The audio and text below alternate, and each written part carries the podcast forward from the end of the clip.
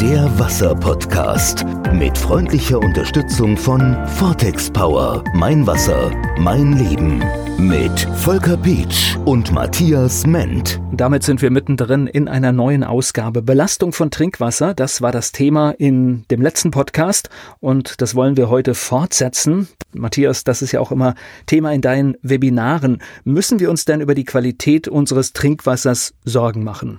Ich möchte mal so anfangen. Wenn wir das Wasser gesamtheitlich betrachten, dann müssen wir uns um die Wasserqualität sorgen, weil die Verschmutzungen, die wir heute in das Wasser eintragen, über die Landwirtschaft, über die chemische und pharmazeutische Industrie, über die Monokultur, über die Massentierhaltung, alle diese Probleme sorgen für eine sehr starke Verdichtung von Verschmutzung auf kleiner Fläche. Und wenn immer sehr viel Mist und Müll an einer Stelle passiert und dort letztendlich entsorgt wird, dann kommt es dort zu einem Übergewicht. Das Wasser versucht es dann wieder zu verdünnen, aber die, die Menge an Nitraten, an Pestiziden, an Hormonen, die nimmt dann sukzessive zu. Und es gibt tatsächlich schon Gegenden in Deutschland oder in Europa, auf der ganzen Welt, wo man diese Eintragungen mittlerweile messen kann. Aber wir sprechen da von Nanogramm und von Mikrogramm, also von unglaublich kleinen Mengen. Wenn ich mich richtig erinnere, ist bei Obst und Gemüse der Schadstoffanteil sogar viel höher. Absolut, absolut. Also die Luft ist eigentlich momentan gerade unser größtes Problem, was die Verschmutzung angeht. Wenn man das in Partikel misst, dann habe ich vor kurzem in, in, einer Studie gelesen, dass wir pro Tag ungefähr 240 Mikrogramm Feinstaub über die Atmung zu uns nehmen und diesen Müll oder diesen Schmutz wieder aus unserem Körper rauszubekommen, sollte uns ein wichtiges Anliegen sein, weil sonst wird es einfach irgendwo abgelagert im Körper. Okay. Und da ist das einzige Lösungsmittel, was das wirklich schafft, ein lösungsfähiges und fließfähiges Wasser, weil das ist das beste Lösungsmittel, was es auf der Erde gibt. Was passiert denn mit dem Wasser, das wir zu uns nehmen?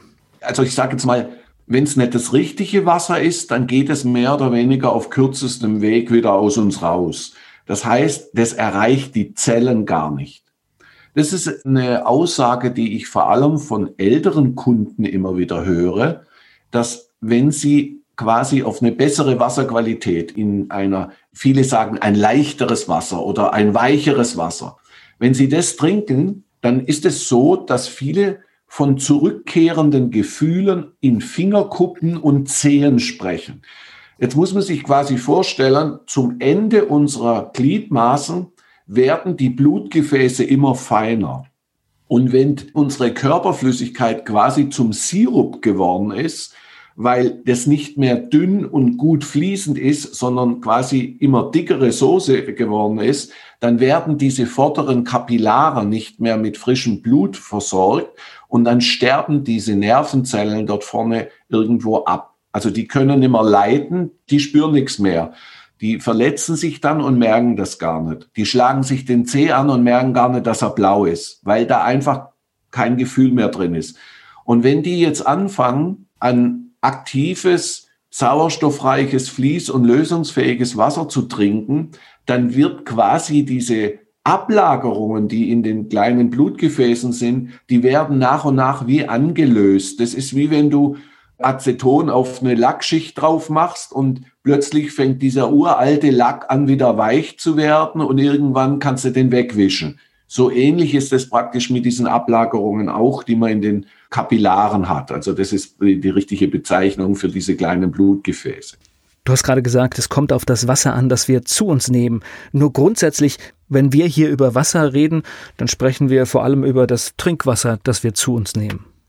Ja, das ist ja schon, sagen wir mal, die größte Herausforderung, wenn man über Wasser spricht, dann redet ja quasi jeder über ein anderes Wasser. Also der eine redet über sein Flaschenwasser, der nächste redet über sein Brunnenwasser, der nächste redet über sein Quellwasser, der nächste redet über Leitungswasser. Einige wenige reden dann plötzlich von Abwasser, weil das ist ja auch ein Wasser. Jetzt, um die Begrifflichkeiten irgendwo klar zu machen, wir haben, was die Natur angeht, eigentlich ganz logisch eine Basis Und das ist die Basis, von der wir uns eigentlich mehrere Jahrtausend, Zehntausende Jahre mehrheitlich von ernährt haben. Da gab es keine andere Getränke, das war das Wasser aus einer Quelle. Oder das Wasser aus schnell fließenden, natürlich fließenden Bächen. Beides ist heute quasi nicht mehr möglich, uns mit Wasser zu versorgen, weil damals waren, was weiß ich, wie viel, vielleicht paar Millionen Menschen auf der Erde und jetzt sind es ein paar Milliarden. Und wir haben so Regionen wie Dubai oder Nordrhein-Westfalen oder so. Also ich sage immer Dubai. Früher hat mein Opa immer zu mir gesagt, das ist auf Sand gebaut und meinte damit, das ist vergänglich. Also wenn was auf Sand gebaut ist, dann, dann stürzt es irgendwie ein und und dort unten in diesen ganzen Emiraten haben wir jetzt eine unglaubliche Anhäufung von Menschen, die eigentlich dort gar keine Lebensgrundlage haben und denen man das Wasser in Containerschiffen bringen muss oder eben mit diesem wahnsinnig teuren Verfahren Umkehrosmose Meerwasserentsalzung machen muss.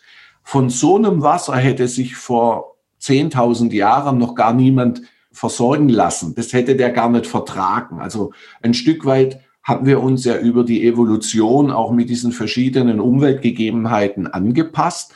Und so ist es halt möglich, dass wir uns heute mit Leitungswasser oder mit Wasser aus einer Flasche versorgen, was vor Ewigkeiten abgefüllt ist. Also ich meine, ich hatte jetzt gerade diese Woche ein Gespräch mit einem Kunde aus Nürnberg, der mir dann seine Wasserflasche zeigte, war er ganz stolz drauf, nur 19 Cent für anderthalb Liter.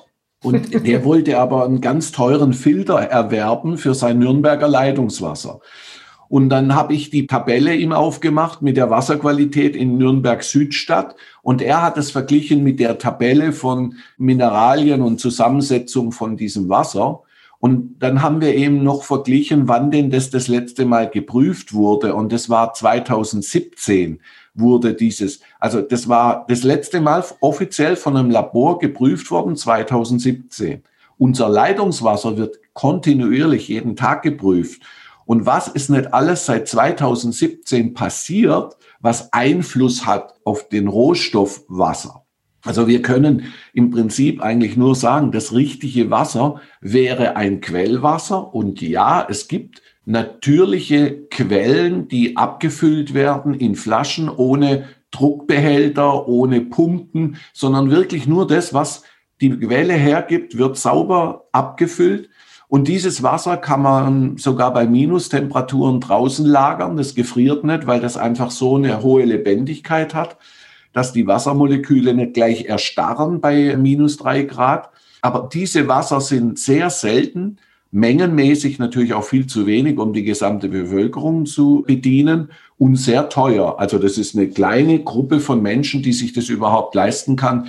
Hier in der Schweiz, das eine Wasser, was ich diesbezüglich kenne, kostet die Flasche zwei Franken 50, ein Liter.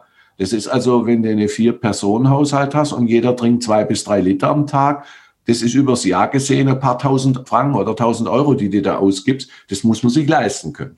Und die Alternative ist praktisch, das zu machen, was die Natur uns vorgibt. Und deswegen spreche ich immer gern von naturkonformen Verfahren. Die brauchen erstens kein Plastik, die brauchen zweitens kein Strom und drittens brauchen die keine chemischen Zusätze, sondern die funktionieren wie ein wilder Bergbach oder eben eine Quelle.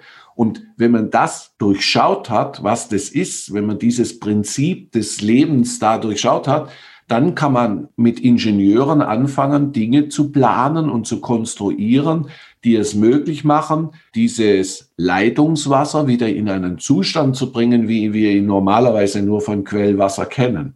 Aber dazu muss man erstmal die Natur verstehen. Und das ist ja was, was uns heute gesellschaftlich komplett abhandengekommen ist. Und das nächste Mal sprechen wir mal über den Spring und was der genau macht.